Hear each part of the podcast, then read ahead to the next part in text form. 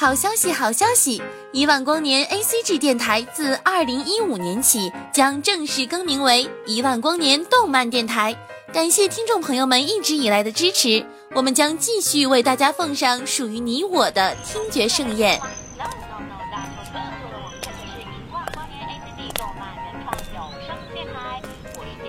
小朋友，你在干什么呀？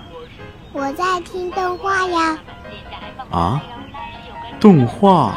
还可以听的，一万光年的哥哥姐姐们讲的超棒呢！一万光年动漫电台听得见的有声动画。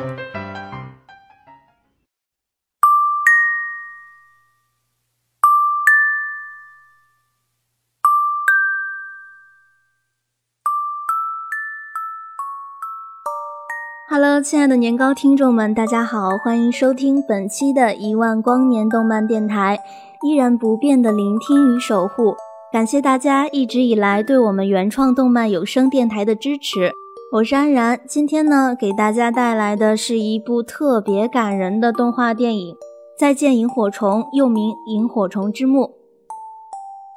影片讲述了在二战后的神户因空袭而失去母亲、被亲戚家领养的哥哥青太和他四岁的妹妹结子的故事。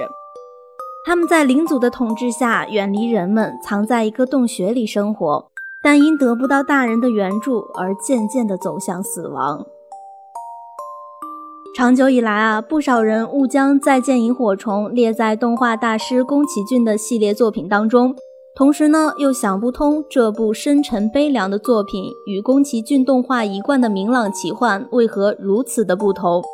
其实原因很简单，因为这部作品的创作者并不是宫崎骏，而是另一位动画大师高田勋。高田勋和宫崎骏相识于东映动画。一九七四年，由高田勋执导、宫崎骏制作的 TV 动画《阿尔卑斯的少女海蒂》便销全球。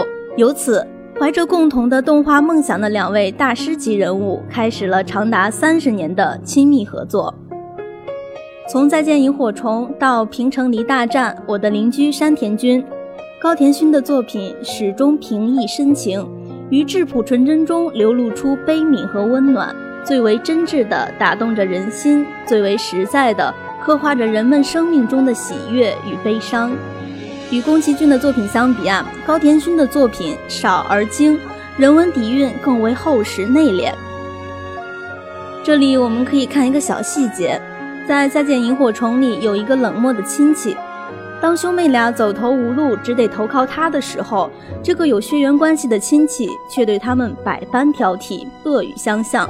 但是当兄妹俩一气之下出走的时候，他却又很留恋地看了他们一眼。眼神中流露出的竟是悲伤，这令你一下子就理解了他，理解了这个单身母亲在战乱中要抚养四个孩子的无奈和困苦。高田勋不是脸谱化的塑造着人物，而是以悲悯之心关照着他。介绍了这么多，还是一起来聊一聊电影里的故事吧。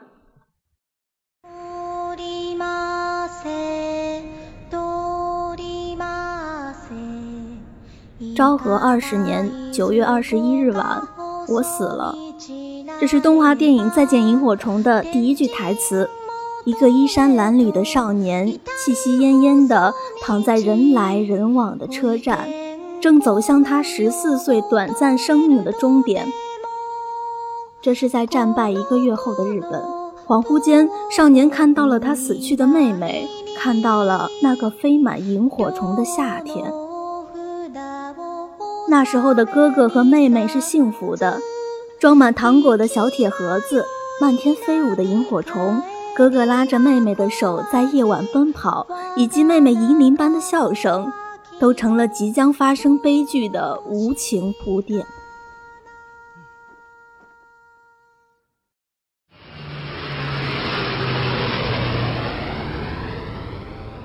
空袭开始了，妈妈在轰炸中突然离世。在突如其来的打击面前，哥哥能做的只是将妈妈死去的消息瞒过年幼的妹妹。空旷的广场上，哥哥卖力地为哭着要找妈妈的妹妹表演着单杠，夕阳下两个瘦小的身影显得那么单薄。也许就是在那一刻，哥哥试图将所有的悲伤扛起，决定在纷乱的废墟上为妹妹撑起一片晴空吧。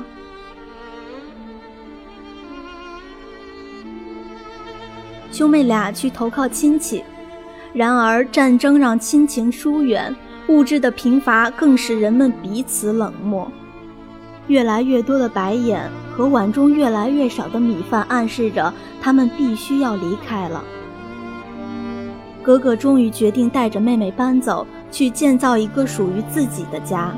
但是在唱着歌快乐离开的时候，他岂能料到？那因战争而不可逆转的悲惨命运。萤火虫再次飞舞，兄妹俩的厄运却不断降临。饥饿和疾病是困扰他们的最大问题。为了让妹妹不再饿肚子，哥哥只好去偷东西，而且是趁飞机轰炸之时。每当在人去楼空的屋子里找到一些食物，他都会无比兴奋。影片为描写这段生活赋予了更多的笔墨：废弃的家园，荒凉的原野，恬淡与残酷相见，冷漠与温情并存。在漆黑废弃的山洞中，哥哥将萤火虫捉进蚊帐，漫天飞舞的萤火虫在夏季闷热的深夜里明明灭灭。哥哥将熟睡中的妹妹紧紧抱住。生怕一松手就又会失去。然而，战争本身就意味着失去。萤火虫的一生只有一个夜晚，一切都在夏日微醺的风中逝去。原来，妹妹早已经知道妈妈不在了，并且在那么小的年纪里理解了死亡和坟墓的含义。一捧捧萤火虫的小尸体从杰子手中坠落。混入泥土，化作尘埃。哥哥仿佛看见了妈妈那同样脆弱的肉体燃烧成灰烬的样子。死亡再一次击打着哥哥幼小而坚强的心灵。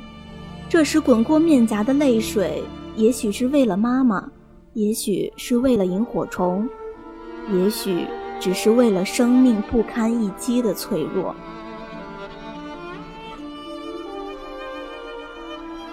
萤火虫只能活一个夜晚，而在美丽的夜空里，它尽情展示魅力，然后在黑暗中悄然坠下。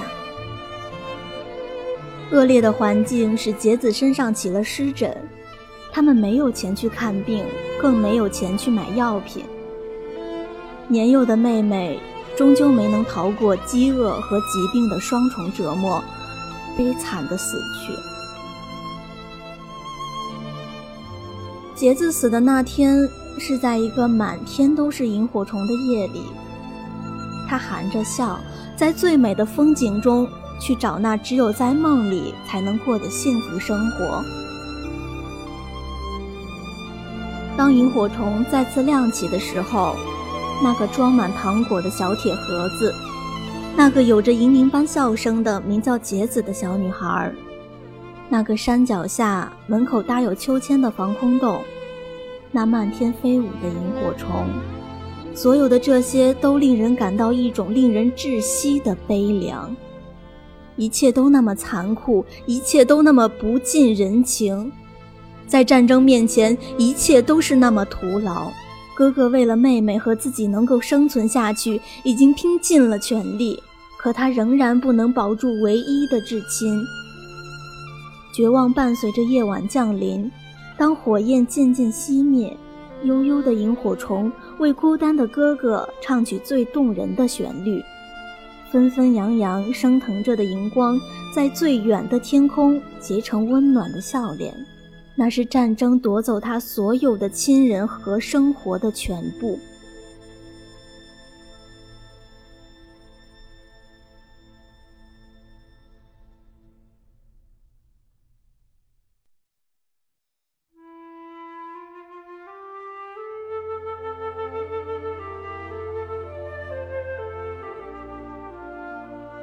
再见萤火虫一个看似简单的反战主题，一连串略显平淡的情节。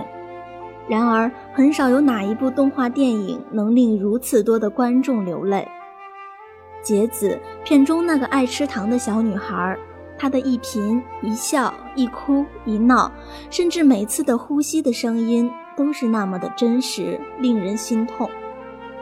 在影片中，生活充满苦难和痛楚，而死亡却是一个最美的结局。影片的最后，战争结束了。人们又恢复了美好的生活，天气很好，女孩子们穿着漂亮的裙子听音乐，在别人悠扬的音乐里，哥哥火葬了杰子。九月二十一日，哥哥也死了。黑暗中，妹妹拉着哥哥的手，快乐地吃着糖果，满天的萤火虫欢快地飞舞，仿佛在祝贺他们终于找到了幸福。他们的灵魂在萤火虫飞舞的夜里重逢了，他们又可以在一起，永远那样的年纪。这样的结局也许是最好的。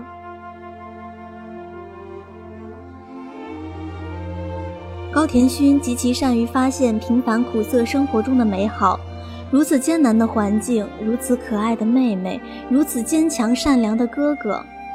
他们在艰难中享受欢乐，向我们展示如此美丽的生命。所以，当他们年幼的生命像漫天的萤火虫那样放射了短暂的光芒后，便离我们而去时，我们的心里受到的震撼非比寻常。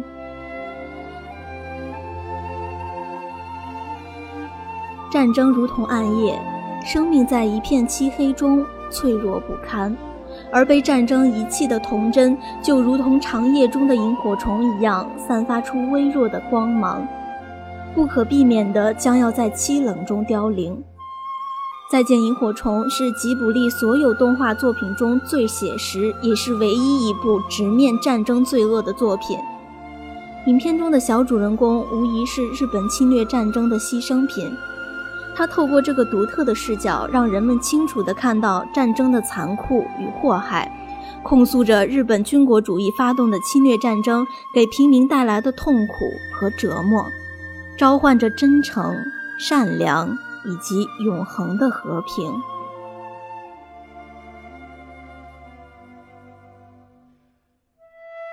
节目的最后，还是要感谢大家一直支持我们动漫原创有声电台，关注我们的新浪微博和百度贴吧，搜索“一万光年动漫电台”就可以了。这里是属于你我的动漫电台，感谢大家的用心聆听，我是主播安然，让我们下期节目再见。